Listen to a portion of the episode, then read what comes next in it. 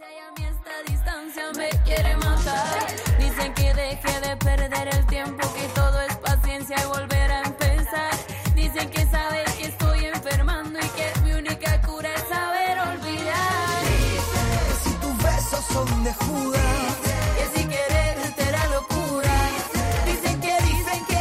Uy, Amparo, aquí tenemos mucha tela que cortar ¿eh? todavía. Uf, ya Sí, te digo. sí. sí. Y es que nosotras no somos amantes de la polémica, ni nos gusta aquí echarnos al, al barro. Así que nada, yo creo que mejor así, ir escuchando a unos y a otros y que cada uno se haga su composición de lugar. Fíjate, una cosa bonita, cambiando completamente de tercio. Ha contado Sergio Barbosa una historia en Herrera en Cope de cómo una madre eh, puede realizar una gesta muy especial y nosotras queríamos recuperarla eh, porque seguro que has dicho muchas veces eso de yo que soy madre no puedo hacer ya lo que hacía antes. Pues que- borra eso de tu mente. Bórralo, bórralo.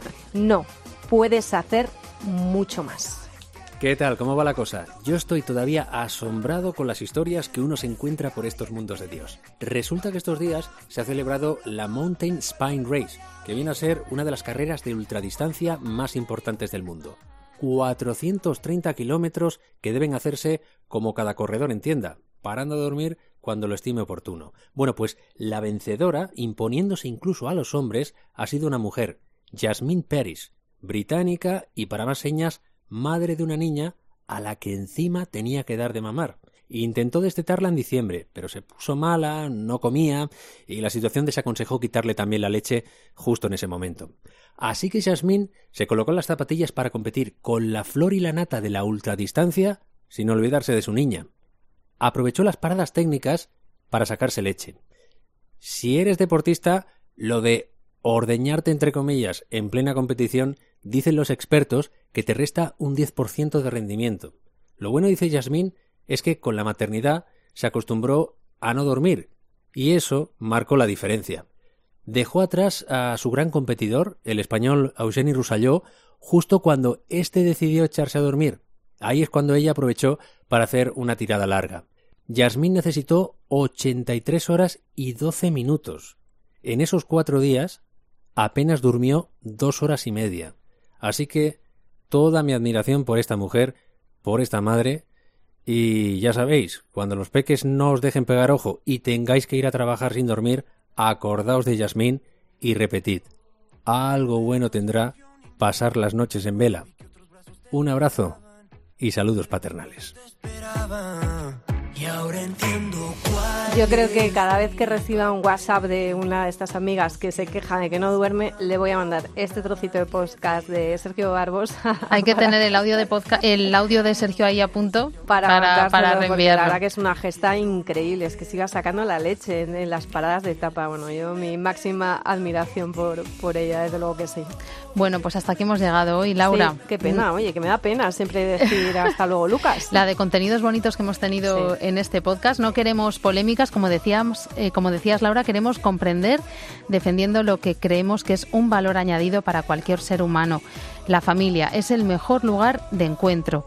Y queremos que nos cuentes los temas que te preocupan, pues para traerlos al, al debate en el próximo podcast. Puedes escribirnos directamente a nosotras, loton.cope.es o alatre.cope.es. Y luego no se te olvide una cosa, eh, te, lo dice una ma- mami ya con años, crecen muy rápido, no necesi- nos necesitan a cualquier edad, lleven pañal o no, nos necesitan más según crecen, nos necesitan de otra manera y nosotros necesitamos estar bien juntos como padre y como madre. Hoy no hemos hablado de pareja amparo ni de matrimonio, pero que este primer plano, que son los hijos, no te hagan olvidar el pilar fundamental de tu familia, la relación con tu churri. Como diría Teresa Suárez, nuestra colaboradora de familia, ya estás tardando en salir los dos solos a tomarte un café o lo que se tercie para hablar de los dos.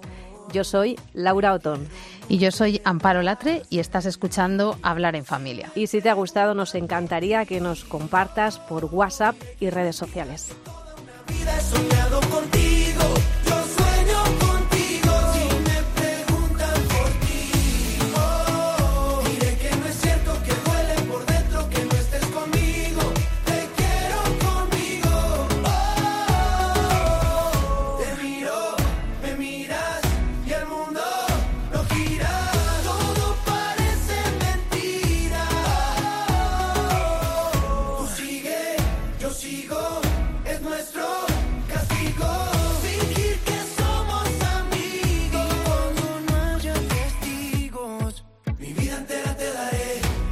cuando nadie ve. Cuando nadie ve. Y me preguntan por ti, diré que es mentira que toda una vida he soñado contigo. Yo sueño contigo. Si me preguntan por qué.